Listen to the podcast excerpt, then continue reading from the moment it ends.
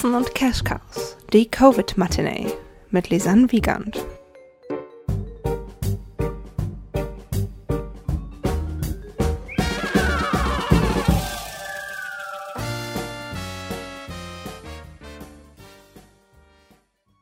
Hallo und herzlich willkommen zur inzwischen dritten Covid-Matinee hier bei Katzen und Cash Cows.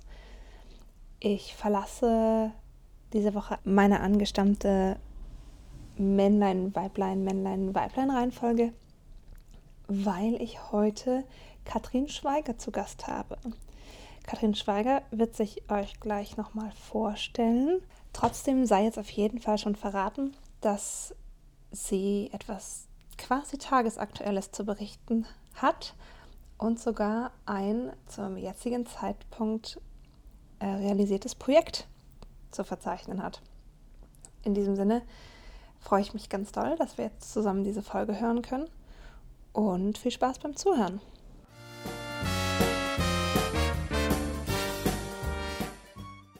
Ja, hallo Katrin. Hallo, liebe Lisan. ähm, für die, die dich nicht kennen, vielleicht magst du dich einmal kurz vorstellen. Ja, gerne. Also mein Name ist Katrin Schweiger. Ich bin ähm, studierte Komponistin.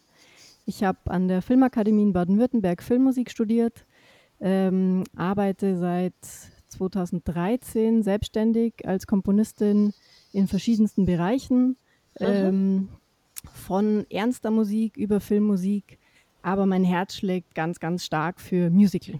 Vielleicht einmal die Frage, die ich immer gerne am Anfang stelle, bei diesen kurzen Folgen zumindest, weil es eine Frage ist, die, glaube ich, heutzutage sehr viel mehr Relevanz hat als sonst. Wie geht es dir? Danke, mir geht es sehr gut. Ähm, ich bin in der glücklichen Lage, ja ähm, sowieso auch immer von zu Hause aus arbeiten zu können mhm. als Komponistin. Und ähm, meiner Familie geht es Gott sei Dank auch gut. Das heißt, dahingehend ähm, geht es mir quasi psychisch auch gut, ähm, weil ich mich jetzt so um keine Leute irgendwie sorgen muss. Mhm. Ähm, und ja, finanziell geht es mir Gott sei Dank auch gut, weil eben, ähm, ja, man kann weiter komponieren. Das heißt, die Aufträge Stimmt. sind nicht komplett weg. Und ähm, ich habe auch noch eben so einen ähm, Brotjob. Ähm, mhm. Ich bin, also ich habe auch Musikpädagogik studiert. Ich bin auch quasi ausgebildete Lehrerin und mhm. arbeite auch Teilzeit an einem Gymnasium ähm, in der Nähe von München. Ähm, genau, und kriege da quasi so ein bisschen, bisschen Geld auch weitergezahlt. Jetzt natürlich mit Online-Unterricht und so. Ähm, genau. Oh ja, stimmt. Äh, wenn ich dich jetzt da schon mal dran habe, dann kann ich dich gleich mal fragen, wie, wie funktioniert das? Wie geht das? Weil ich erinnere mich immer noch, als ich zur Schule gegangen bin, also ich habe 2009 Abi gemacht und ähm, damals war, also das war ja auch einfach ist jetzt ja auch schon elf Jahre her, aber da war, im Inter äh, da war in der Schule noch gar nichts mit Internet und Online. Also es gab, ich erinnere mich, es gab so einen Computerraum mit so zehn riesengroßen Windows 95 Rechnern. Ähm, und deshalb finde ich das immer ein bisschen schwierig, zu, mir vorzustellen, wie jetzt Online-Unterricht funktioniert. Wie funktioniert das bei euch? Also ich habe das große Glück, an einer Schule zu sein, die wirklich jetzt auch erst vor sechs Jahren neu gebaut wurde. Ah. Genau, und die super ausgestattet sind, was Technik mhm. angeht und ähm, die jetzt auch im Vorfeld schon sehr klug ähm, Internetstrukturen aufgebaut haben, also eine eigene Nextcloud ähm, für die mhm. Schule, mhm. wo quasi die ganzen ähm, Daten hochgeladen werden für die Schüler ähm, und da wirklich äh, tolle Strukturen einfach vorhanden sind bei uns an der Schule. Ähm, ich glaube, das funktioniert tatsächlich an der Schule, wo ich bin, auch viel besser als an den meisten Schulen ähm, wir haben zum Beispiel halt auch ähm, einen eigenen Systemadministrator, der sich dann jetzt nur darum kümmert, mhm. dass das irgendwie ordentlich läuft. Und ja, also da speziell jetzt bei meinem Musikunterricht läuft es halt so, dass wir ähm, ganz viel jetzt auch über YouTube machen, tatsächlich, ähm, mhm. dass ich auch den Schülern ähm, Videos hochlade, dass wir, dass ich quasi Playbacks für die einspiele, wo sie dann dazu singen können und sowas in die Richtung. Ähm, Genau. Ansonsten halt auch Arbeitsblätter, die man dann eben hochlädt in die Cloud und die sich die Schüler dann runterladen und zu Hause bearbeiten. Mhm. Aber Musikunterricht soll natürlich viel praktisch sein. Das heißt, die, genau, die kriegen da auch viel, viel einfach geliefert an Musikbeispielen, die sie sich anhören dürfen ja. und so. Ja, dann ist jetzt der Moment gekommen, wo ich, wo ich äh, mal sage, dass ich Musik relativ früh abgewählt habe in der Schule, was nicht daran lag, dass ich Musik furchtbar fand, sondern was daran liegt, dass ich einfach unendlich faul bin und ähm, nur so wenig Unterricht wie möglich machen wollte. Ja, das liegt in der Natur des Menschen, oder? ich, ich, das äh, rede ich ja. mir zumindest auch immer ein. Ähm, sonst stelle ich, sage ich immer oder stelle ich immer die Frage, was würdest du jetzt gerade machen, wenn jetzt nicht gerade globale Pandemie wäre. Aber ich glaube, gerade im Hinblick, was so in der nächsten Zeit bei dir auch ansteht, ist die Frage vielleicht, was machst du gerade, weil globale Pandemie ist? Ähm, ja, also ich glaube, also auf deine erste Frage, wenn jetzt nicht globale Pandemie mhm. wäre, würde ich wahrscheinlich jetzt auch einfach weiter komponieren und Musik machen, weil das dafür schlägt mein Herz und da mhm. ähm, das macht mir Spaß. Mhm. Deswegen stehe ich jeden Tag in der Früh auf. Ähm, und weil jetzt Pandemie ist, ähm, finde ich, muss man die Not zur Tugend machen. Und ähm, deswegen habe ich ja jetzt gerade auch dieses neue Projekt begonnen, ähm, eine Online-Musical-Serie mit dem Titel Home Stage. Also nicht Home Office, sondern wir sind quasi auf unserer Home Stage. Mhm. Ähm, und kann da jetzt mit ganz tollen Leuten zusammenarbeiten. Und es ist ähm, Natürlich jetzt alles unter Quarantänebedingungen, aber trotzdem äh, mhm. macht es wahnsinnig Spaß und ist total schöne Arbeit. Und ähm, ich hoffe auch, dass wir damit quasi den Menschen ähm, auch so ein ähm, Bild liefern können von der Situation der Künstler jetzt momentan unter Corona. Ähm, weil es geht mhm. tatsächlich um Musical-Darsteller und deren Leben jetzt, wie sich das verändert hat unter Corona in der Serie. Mhm. Magst du ähm, dazu vielleicht noch ein bisschen, ähm, bisschen mehr erzählen? Weil wenn das, wenn das, was wir jetzt hier aufnehmen, also heute, bei uns heute ist mhm. Dienstag, aber Erscheinungsheute ist Donnerstag. Und Donnerstag, der 14. Mai, ist ja auch ja, euer richtig, Premierendatum, genau. oder? Am Donnerstagabend um 20 Uhr ähm, wird die Folge veröffentlicht auf YouTube, Facebook, mhm. Instagram.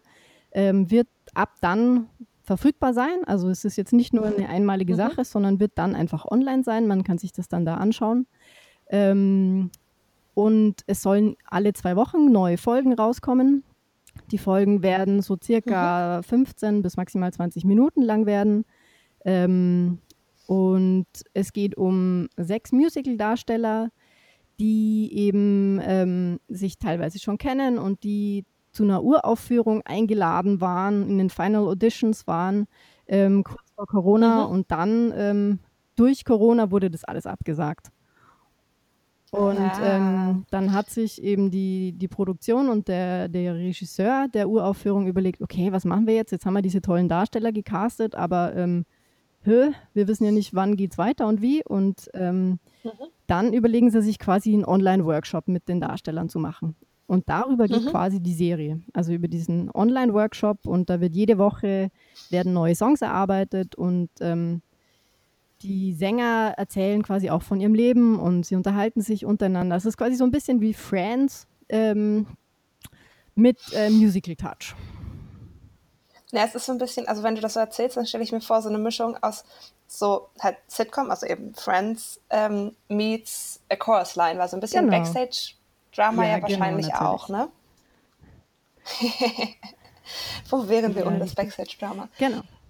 Ähm, ich würde jetzt, hätte jetzt ganz naiv nach den Herausforderungen dieser Zusammenarbeit gefragt, aber das versteht sich ja irgendwie so ein bisschen von selbst, wenn man sich vorstellt, man ist halt wahrscheinlich, also ihr seid nicht am ja, selben Ort. Genau.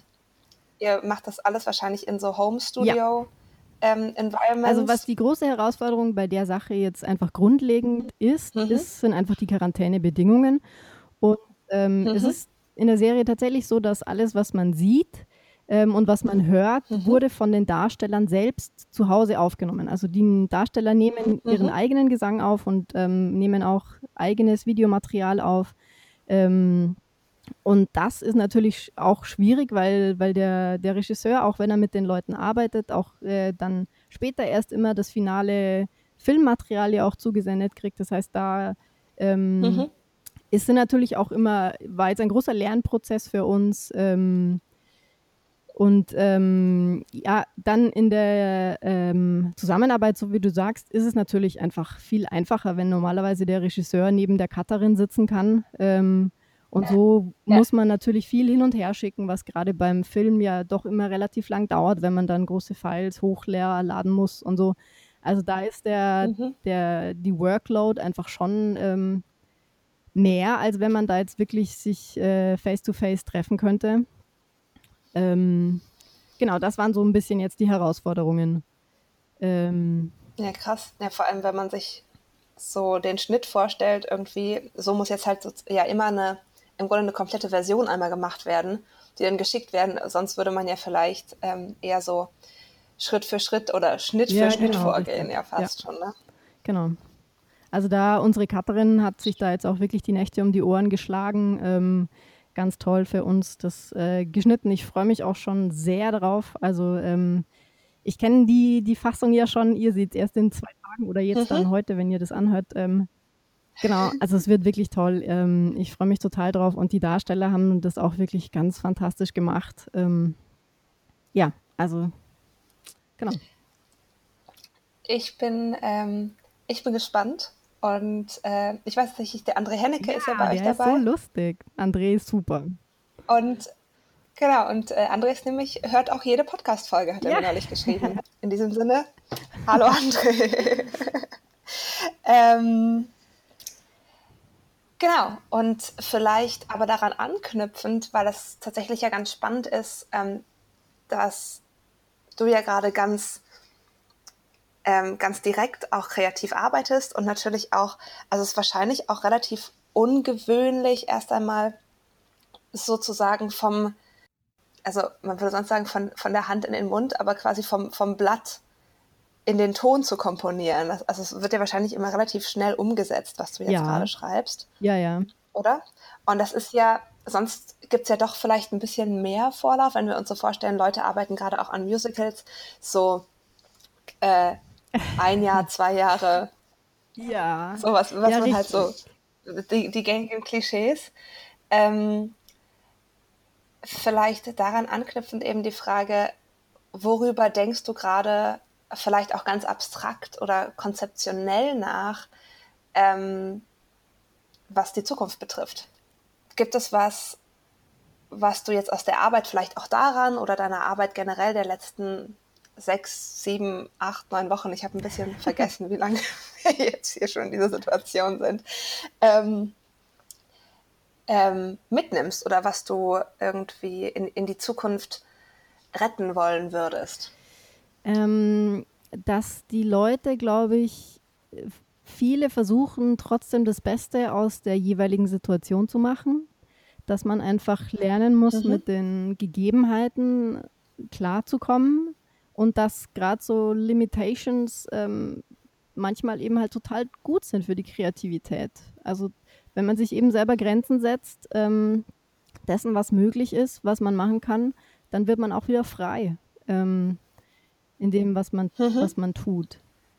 Ähm, ja, und so ganz generell, ähm, ich hoffe einfach, dass ähm, weiterhin jetzt ähm, trotzdem die Leute kreativ bleiben und Kunst schaffen, weil den Kopf in den Sand zu stecken, bringt jetzt halt überhaupt nichts. Ähm, und wenn, wenn glaube ich, wenn wir, wir Künstler da, also natürlich geht es vielen Künstlern gerade finanziell super, super schlecht. Da sehe ich mich auch sehr privilegiert, dass das gerade nicht der Fall ist bei mir. Mhm. Ähm, aber ich finde, wir müssen, wir müssen da auch ähm, quasi unserer Verpflichtung der Gesellschaft gegenüber nachkommen, auch wenn wir offiziell nicht systemrelevant äh, genannt werden. Aber ähm, die Gesellschaft braucht Kunst und braucht Musik. Und ähm, das sehe ich weiterhin als eine große Aufgabe. Ähm, und ich merke auch, wie sehr es mir gut tut, jetzt auch innerhalb dieser acht, mhm. wie auch immer, wie viele Wochen das jetzt bereits sind. Ähm, ich glaube, es sind äh, neun, äh, oder? Ja. Ich weiß es auch nicht mehr. Ich habe das neulich nachgezeigt. Einfach, dass, dass, man, dass man sieht, dass andere Leute weiter Musik und Kunst machen. Und ähm, also das, das tut meiner Seele gut und das, glaube ich, ist das, was ich auch so in die Zukunft äh, wieder mitnehmen will. Also das ist, finde ich, manchmal vergisst man das so ein bisschen. Mhm. Ähm, welche Wirkung man auf andere Leute hat, wenn man da so wochenlang alleine in seinem Kämmerlein sitzt und die Wand mhm. anstarrt mhm. oder die Tasten und hofft, dass irgendwas bei rumkommt und dann ist irgendwie frustrierend, weil äh, dann geht doch nichts mhm. weiter. Aber wenn man dann wieder so kleine Erfolge hat und merkt, wie, wie, welche Wirkung die eigene Kunst und Musik auf die Leute hat, ähm, und gerade in so einer Zeit, wo es einem eben mhm. jetzt äh, schlechter geht, ähm, das finde ich ist ganz eine tolle Sache und das muss, äh, muss uns Künstlern einfach auch immer wieder klar sein und Motivation sein, weiterzumachen und Musik und Kunst zu schaffen. Sehr schön. Ich finde es ganz spannend, dass du ähm, von so einer Verpflichtung der Gesellschaft gegenüber äh, sprichst, weil tatsächlich habe ich mich in den letzten Tagen sehr stark ähm, damit beschäftigt. Ich habe so einen Text gelesen, ähm, wo es sehr stark darum ging, dass wir in einer Gesellschaft sind, wo wir, ähm, also dass, dass wir eigentlich in einer, einer Gesellschaft leben, beziehungsweise leben sollten, wo jeder ein, seinen Platz hat und jeder im Grunde gibt. Also das sei, seien es jetzt die Künstler, die eben ihr, ihr Virtuosentum oder ihre Kreativität oder ihre Kunst geben, während halt dann andere Leute halt auch manchmal ganz schnöde ihr Geld geben oder ihr zuhören oder ihre Rezipa Rezipierung, Rezipation. Ja. ja, genau. Ich weiß nicht, deren aufnehmen sozusagen. Ähm, aber vielleicht ähm, davon ausgehend noch die Frage, weil natürlich ist das irgendwie, also es ist ein Privileg, ähm, sich jetzt wie in deinem Fall er, erst einmal keine wirtschaftlichen Sorgen machen zu müssen. Und ähm, natürlich, also das sehe ich auch total, dass, dass Kunst und auch ähm, Kunst machen und kreativ sein auch eine, eine Verantwortung ähm, in sich trägt und auch ein, eine Art Zuwendung zur Gesellschaft ja eigentlich schon erfordert. Trotzdem gibt es ja gerade so ganz große Debatten darüber, was es ähm, eigentlich heißt, ähm, die ganze Zeit seine Kunst, seine Arbeitsstunden kostenlos in den Internet-Äther, ja. sage ich mal, zu entlassen. Magst du einmal, weil ich weiß auch, dass du ja, ähm, also du hast ja relativ zum Anfang der Corona-Zeit eben eine Maßnahme ergriffen, ja. die so ein bisschen dagegen steuert.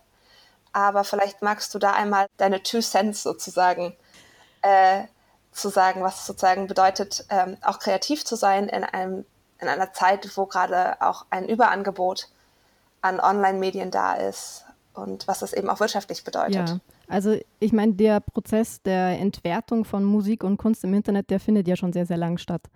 Ähm, und es ist auch traurig, das sehe ich halt auch als Musiklehrerin immer wieder, dass auch ähm, die junge Generation ähm, Musik fast keinen Wert mehr beimisst. Also ähm, die gar nicht verstehen, warum man da jetzt irgendwie äh, Geld zahlen soll, wenn man sich was runterlädt. Ähm, und deswegen bin ich jetzt auch den Weg gegangen, ähm, zum Beispiel mit dieser Plattform Patreon, ähm, wo ich jetzt vieles von meinen Inhalten exklusiv dort nur noch zur Verfügung stelle ähm, und dort jetzt quasi meine Superfans, ähm, wenn man so sagt, ähm, mir quasi monatlich tatsächlich kleine Beiträge zahlen. Ähm, und dafür kriegen die eben den Zugang zu ähm, ganz bestimmten ähm, kreativen Sachen, die ich dort poste. Das sind zum Teil Arbeitsproben, das sind zum Teil ähm, wirklich neue Sachen oder Sachen, die ich tatsächlich in bestimmten Formen dann nur auf Patreon veröffentliche. Ähm, ganz viel Hintergrundinformation, die man sonst eben jetzt auch nicht mehr kostenlos auf irgendwelchen anderen Social-Media-Plattformen kriegt. Ähm, weil ich das dann schon so eben jetzt auch sehe, dass man da so eine gewisse Exklusivität schaffen muss, weil dann kann es wieder was Besonderes sein. Ähm, und dann sind Leute eventuell eben auch bereit, Geld zu zahlen dafür. Ähm, das ist aber eben halt auch so ein Huhn-Ei-Problem. Wenn man noch nicht genug Fans hat, dann kriegt man auch nicht äh, genug Geld über solche Plattformen rein. Wenn man nicht genug weiter auf den Social Medias ähm, postet, dann ähm, krieg, kann man seine Fanbase auch nicht weiter aufbauen. Also das ist ähm, für Leute, die sehr, sehr gut etabliert sind, glaube ich, ist das auch eine super Plattform. Ähm, für Künstler, die anfangen, ist es schon auch schwer, da jetzt ähm, in, in schneller Zeit viel Geld zu generieren. Ähm, aber ich sehe es auf alle Fälle für eine Plattform, die ähm, zumindest ein, eine weitere Möglichkeit des Einkommens sein kann für Künstler. Mhm. Und ähm, mit Homestage macht ihr da auch irgendwie so ein Konzept ja. von irgendwie auf Spendenbasis oder genau. ähm, also es ist freiwillige Tickets lösen oder so? Genau, genau. Also ähm, es ist auf alle Fälle auf Spendenbasis angelegt. Das heißt, äh, mhm. diejenigen Leute, die ähm, momentan eben was spenden können, darüber freuen wir uns dann sehr. Ähm, wir haben es jetzt uns momentan eben dagegen entschieden, das nur auf Bezahlbasis zu machen, um eben, mhm. weil wir müssen den Leuten ja erstmal was zeigen, ähm, damit sie sehen, dass es, dass es, dass es, dass sie das ganz toll finden werden und dann auch ähm, ganz viel Geld dafür bezahlen.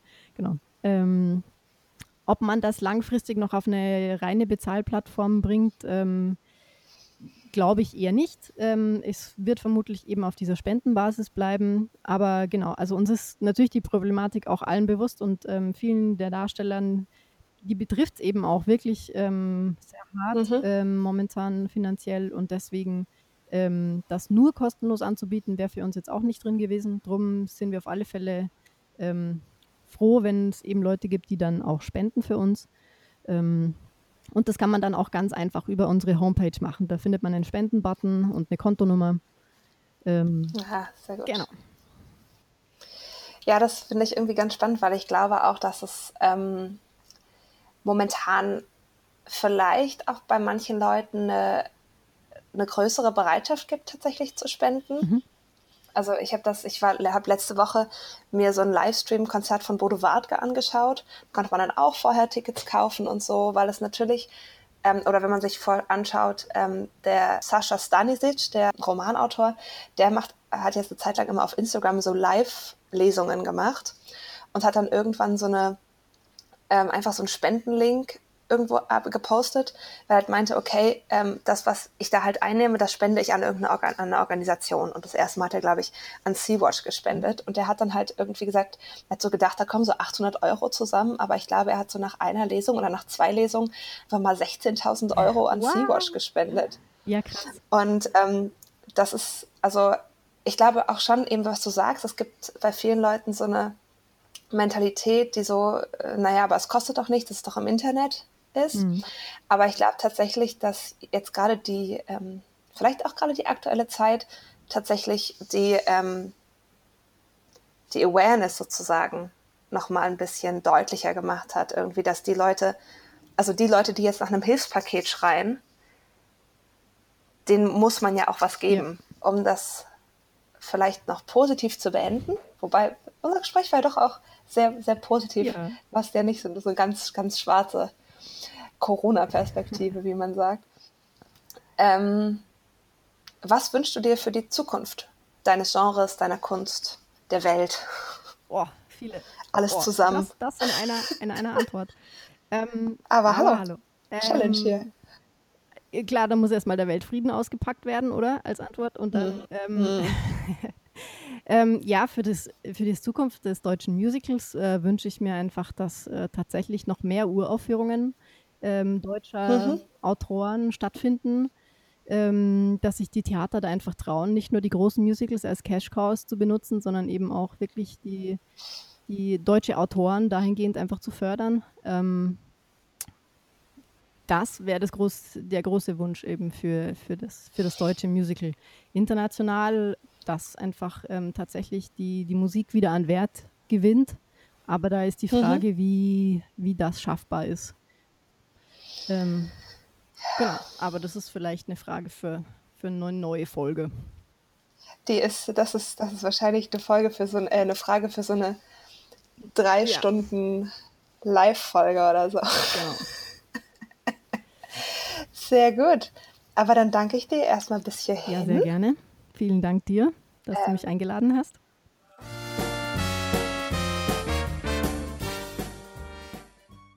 Das war sie, die heutige Folge, die heutige Ausgabe. Ähm, wenn ihr mehr über Katrin oder das Homestage-Projekt erfahren wollt, dann guckt mal in die Folgendetails. Da habe ich euch alles verlinkt, was man sich nur wünschen kann. Und dann äh, bleibt mir wie immer nicht mehr viel weiteres zu sagen, außer wenn ihr Fragen, Wünsche oder Anmerkungen habt, schickt sie gerne an katzen.und.cashcows.gmail.com oder als Nachricht oder Kommentar auf Facebook oder Instagram, jeweils unter Katzen und Cashcows. wenn ihr gerade zuhört und euch das Spaß macht, was ihr hier hört, dann freue ich mich, wenn ihr den Podcast abonniert und auf Apple Podcasts bewertet oder einen Kommentar hinterlasst. Dann weiß ich, dass ich nicht so ganz alleine bin hier auf meiner Seite des Mikrofons. Ansonsten, bis wir uns wieder hören, wahrscheinlich schon am Sonntag zur nächsten Covid-Matinee und dann nächste Woche zu einer regulären Folge, wünsche ich euch, dass ihr gesund bleibt, habt eine musikalische Zeit und guckt hinter die Kulissen. Ciao!